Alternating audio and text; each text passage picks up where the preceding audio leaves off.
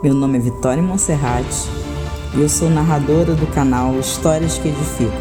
Eu sou Rai Mata. Sejam muito bem-vindos.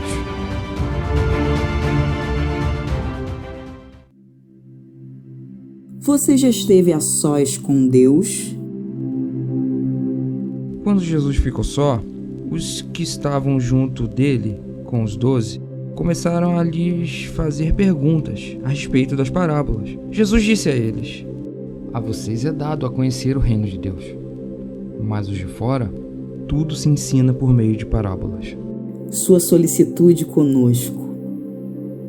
Quando Deus nos chama à parte mediante o sofrimento, quebrantamento, tentação, decepção, enfermidade, desejos frustrados, amizades desfeitas ou mesmo uma nova amizade, quando ele fala conosco à parte, completamente em particular, e ficamos absolutamente sem palavras, incapazes de levantar uma só pergunta, é nesse momento que ele começa a nos ensinar. Observe o treinamento que Jesus Cristo fez com os doze. Os seus discípulos estavam confusos, não a multidão. Seus discípulos seguidamente questionavam Jesus e ele constantemente lhes oferecia explicações. Mas mesmo assim, eles não compreendiam as respostas até terem recebido o Espírito Santo. Mas o Consolador, o Espírito Santo, que o Pai enviará em meu nome. Esse lhe ensinará a vocês todas as coisas e fará com que se lembrem de tudo o que eu lhes disse.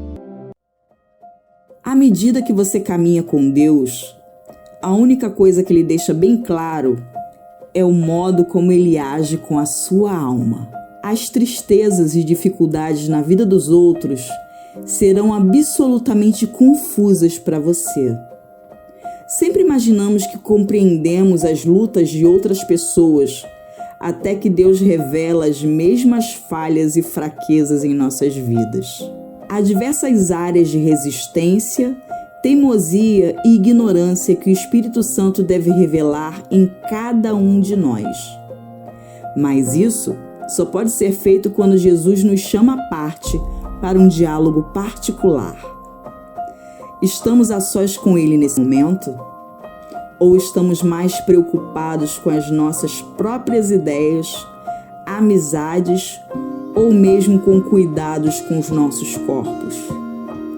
Jesus não pode nos ensinar nada até que calemos toda a nossa inquietude intelectual e a única forma de ficarmos a sós com Jesus é através da oração. Ore mais. Confie mais em Jesus e entregue-se a Ele.